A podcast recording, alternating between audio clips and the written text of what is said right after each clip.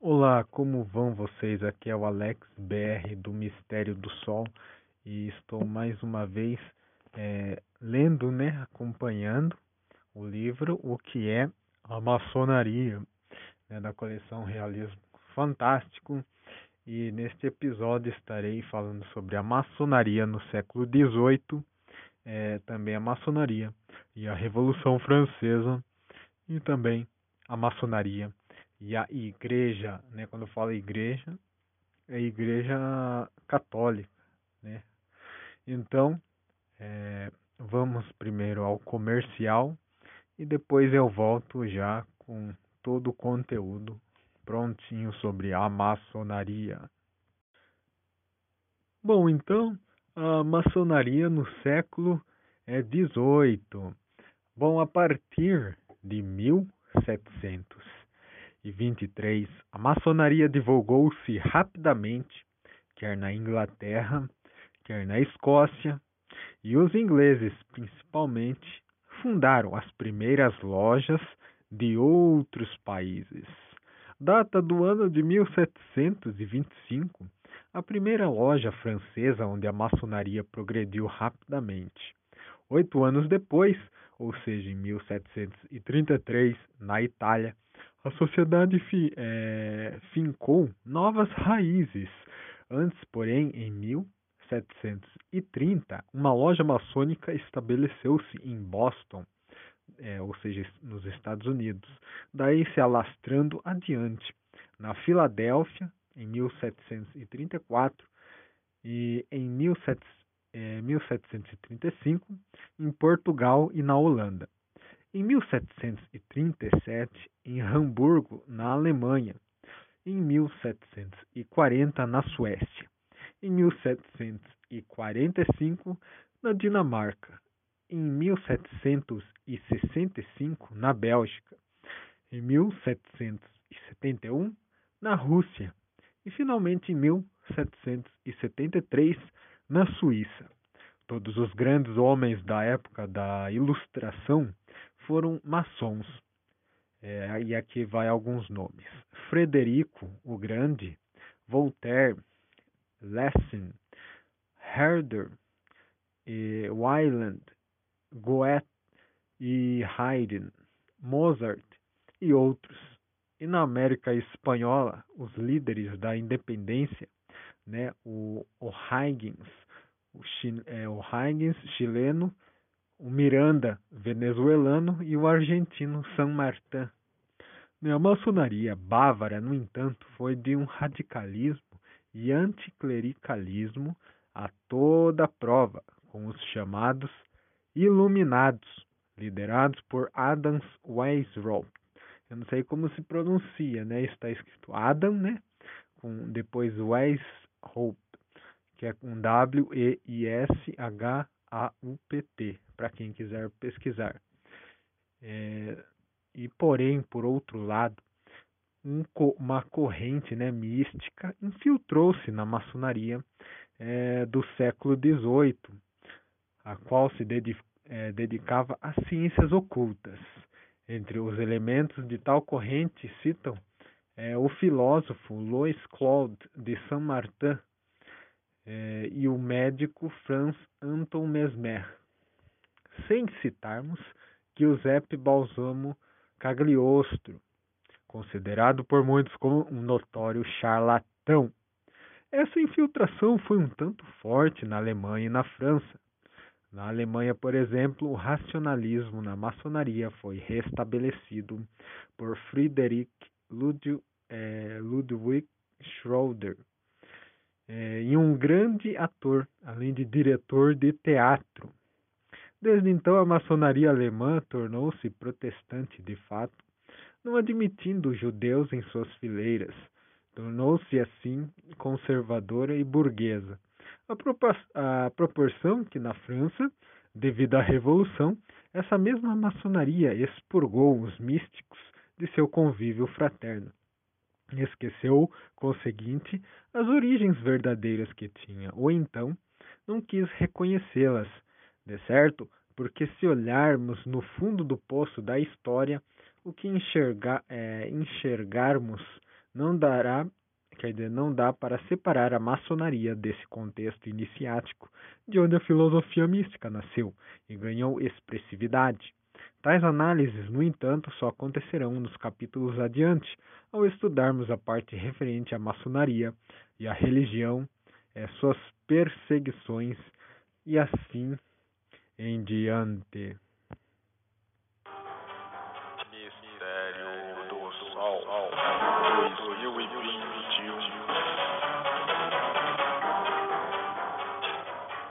Está gostando do podcast Mistério do Sol? Você pode ajudar com o trabalho doando uma pequena quantia. No link da descrição deste episódio está as opções de doação. Com a ajuda estará incentivando a produção de episódios mais complexos, tradução de artigos raros e leitura de livros que você gostaria de escutar. Novidades exclusivas para o povo brasileiro em apenas um podcast. Deus te abençoe. Então, voltando à leitura, vamos falar agora sobre a maçonaria e a Revolução Francesa que a primeira loja é, maçônica na França foi fundada em 1725. É, Seguiram-se então outras, das quais uma parte se organizou 30 anos depois, ou seja, em 1755, conhecida como a Grande Loja da França. Porém, data do ano de 1773, a constituição daquele Grande Oriente, cujas comemorações do seu bicentenário ocorreram em 1973. Inúmeras personalidades francesas ingressaram na maçonaria, Condorcet, Lalande, Laplace, eh, Helvetius e Laclos. Eh, eles, in, inclusive, quer dizer, inclusive o editor da Enciclopédia de Diderot, que foi nada menos do que esse André François Le Breton sobejamente conhecido no mundo inteiro pelos excelentes livros dados a público em língua francesa. Entretanto, a maçonaria francesa do século XVIII tornou-se violentamente anticlerical, além de pré-revolucionária. É o que se lê às páginas da Enciclopédia Britânica, quando, na verdade, aí está uma questão ainda discutível até hoje entre os historiadores. É certo, é certo né, que foram igualmente maçons os franceses Mirabeau, Camille Desmoulins e Danton, Marat e o próprio Lafayette. Este último, ao menos, um revolucionário de muita evidência na época, mas isso é, de per si nada prova. Ora, já dissemos que a maçonaria, antes de tudo cívica, e como tal é defensora dos princípios salutares das sociedades humanas. É quando muito uma orientadora é jamais inspiradora de comoções intestinas no âmbito da sociedade a que pertence. Contudo, pesquisadores que somos, o nosso propósito não é tomar partido, mas tão só informar ao público o que é ou o que seja maçonaria. Não nos cabe, por conseguinte, a tarefa de guiar o leitor para essa ou para aquela vereda. Estamos escrevendo este livro para pessoas esclarecidas, que já sabem o que buscam da vida. E estas já podem andar sozinhas, não precisam, portanto, de um analista da informação, apenas da informação em si que deve, em todos os casos, ser clara, concisa e precisa, não dando margens a dúbias interpretações. Eis o nosso propósito. E aqui diz o autor, né, que é o Kurt Mazil. Agora vamos é, para o próximo capítulo, que é a maçonaria e a, a maçonaria e a igreja. Bom, veja o leitor que desde o início, na Inglaterra, o clero protestante participou ativamente da maçonaria, assim como na Alemanha do Norte, na Dinamarca e mesmo na Suécia. Foi grande o número de bispos e pastores luteranos que aderiram à causa. É, menos conhecido, contudo, é o fato de que grande parte do clero católico tenha aderido no século XVIII à maçonaria, quer na França e na Itália quer na Espanha, em Portugal, e na Alemanha do Sul, Áustria e Boêmia, inclusive as Américas. Essas decisões, ainda que acanhadas, né, preocupavam a Santa Sé, que considerava a maçonaria como seita herética e ateia. Assim, em 1738 foi promulgada a Bula Ineminente, através da qual então a maçonaria se viu condenada, daí decorrendo uma proibição aos católicos de se filiarem a ela, negando-se-lhes até mesmo o direito de ingressarem em quaisquer de suas lojas.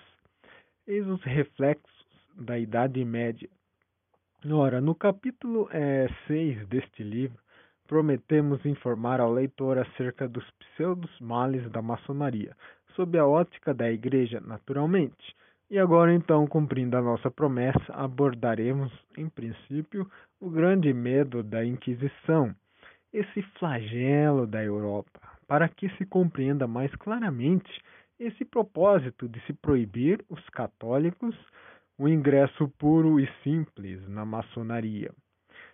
É que essa idade é, é, que essa Idade Média, que nos proporcionou notáveis progressos na arquitetura, notadamente a religiosa, como é o caso da Catedral de Notre-Dame, em Paris, inclusive tantas e tantas outras, foi a era dos Templários, como das Cruzadas, dos Cátaros e dos Trovadores. Mas também haveria de ser, como de fato foi, a idade da peste negra e da Inquisição. Inicialmente, a Inquisição foi um instrumento ocasional. Porém, depois disso, ela se organizou de tal maneira, através do sumo pontífices, é, do sumo é, pontífices adiante, até chegar ao ponto em que é, chegou no século XIII, um instrumento de combate martelo dos heréticos, diz o escritor Jean-Michel Angebert, que deixou o seu rastro de sangue da Europa das heresias. Braço secular do gládio eclesiástico, acrescente aquele escritor francês, recorreu a homens de uma têmpera excepcional, rompidos com todas as discussões filosóficas, cujo fanatismo só era igualado pela sua coragem. Vale acrescentar é, que no início a Inquisição mostrou-se branda, dizendo-se semipolítica e semi-religiosa, e com isso foi recebida com alegria pela Igreja de Roma. Não sabia, né, quer dizer, não sabia ela, no entanto, que esse pesadelo da Idade Média iria é, comprometer-lhe é a própria estrutura alguns anos depois, para não falarmos em séculos. Ora, no Languedoc, né, se soletra L-A-N-G-U-E-D-O-C, a sua implantação respondia a uma necessidade imperiosa, porque é, a parte, em parte alguma, em toda a cristandade, a religião de São Pedro chegara a níveis tão baixos.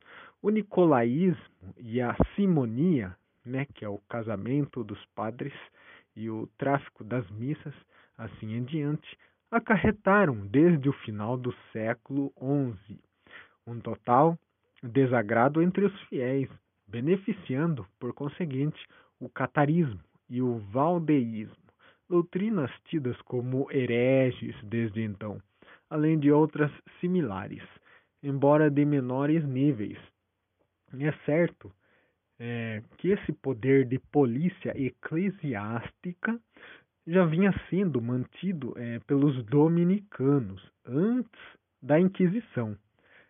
São Domingos, por exemplo, que se tornou célebre na luta contra os fiéis do Languedoc, deixou após sua morte um núcleo de fiéis em torno dos quais é, gruparam-se enviados diretos do poder papal, Dessa maneira, os bispos, até então encarregados da informação desses crimes e delitos contra a fé cristã, contra a Igreja, compreenda-se melhor, viram-se progressivamente é, suplantados pela ordem dos dominicanos.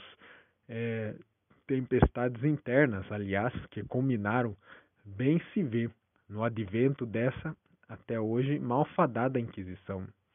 É, Savonarola e Giordano Bruno e também Galileu foram as suas vítimas mais célebres.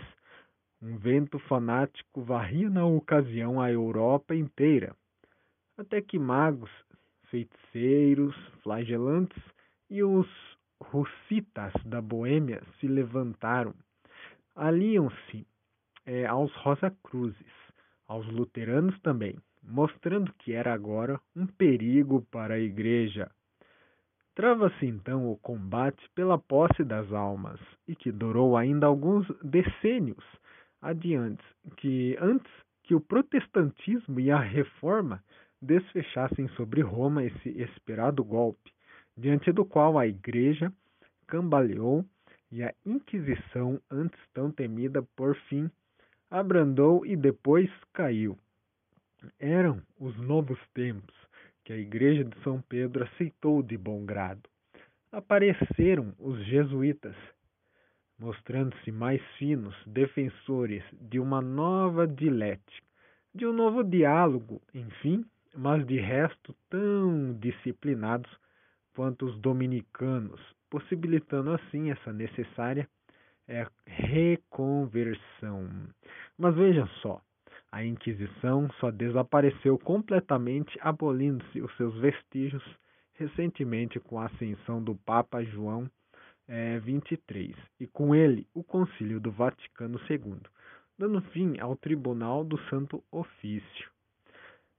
Bom, aqui vocês escutaram né, alguns nomes citados. Na descrição desse episódio estarei colocando, né, para quem quiser pesquisar mais a fundo esses nomes aí para poder é, estar por, por dentro né, da maçonaria. Mistério do Sol 2021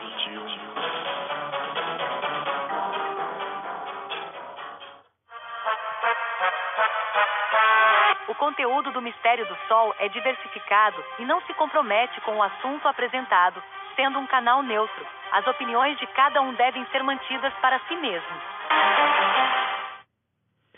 Então, aqui para encerrar, está lendo né, ainda sobre as perseguições, né, o, é, quem foram os perseguidos aqui, então. Bom, pelas razões que já vimos no capítulo anterior, a Igreja de Roma mostrou-se hostil às diferentes doutrinas que acreditava né, ameaçar o seu catecismo. Em consequência, a maçonaria foi proibida em vários países católicos, principalmente na Espanha, na Itália e na Áustria. Proibição essas que não surtiram os esperados efeitos. Na França, apenas provocaram o anticlericalismo das lojas e na Itália, no entanto, fortaleceram a participação dos maçons no movimento de unificação nacional da península, conhecido lá como Risorgimento. A maçonaria também foi proibida na Rússia, que era cesarista ainda.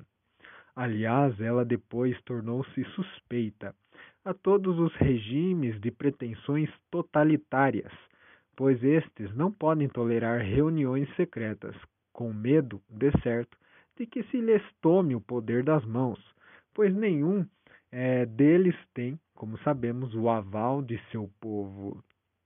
Tanto é verdade que em 1922, na Itália de Mussolini, a maçonaria foi proibida da mesma maneira que nessa Alemanha nazista do ano de 1933 e continua ainda proibida nos países comunistas da Europa Oriental. Felizmente, hoje sopra o vento da liberdade, dizendo, entre outras coisas, que a liberdade de expressão e de opinião é um fato incontestável. Se antes tudo era proibido ao nosso redor, em termos de comunicação, agora as coisas mudaram e nos permite o livre exercício do raciocínio e da opinião ostensiva. Tanto assim é o que estamos nos valendo da Enciclopédia Britânica para os propósitos deste livro, dedicado à maçonaria. Não estamos nos valendo para tal da literatura maçônica que tantos e tantas publicações a respeito hoje existem ao alcance do público, vendidas a granel, diríamos, para reforçar a expressão, em todas as livraria, livrarias do mundo livre e soberano. Se assim o fizemos, foi para mostrar ao nosso público leitor as maravilhas da liberdade de expressão e de opinião. Se tivéssemos nos valido apenas dos livros maçônicos, alguém poderia pensar que só escrevemos este sob o aval exclusivo das autoridades maçônicas. E isto não é verdade. Bom, então agora sim encerra nesse, esse episódio e no, no, próximo episódio, não sei qual deles, como eu já disse, eu alterno né, os episódios de vários assuntos. Estarei falando então da maçonaria inglesa. Então, muito obrigado por estar aqui escutando. Não se esqueça de se inscrever, né? não importa qual plataforma você estiver usando para escutar isso. E curta né? e compartilhe para você que gosta da informação. Então, até a próxima.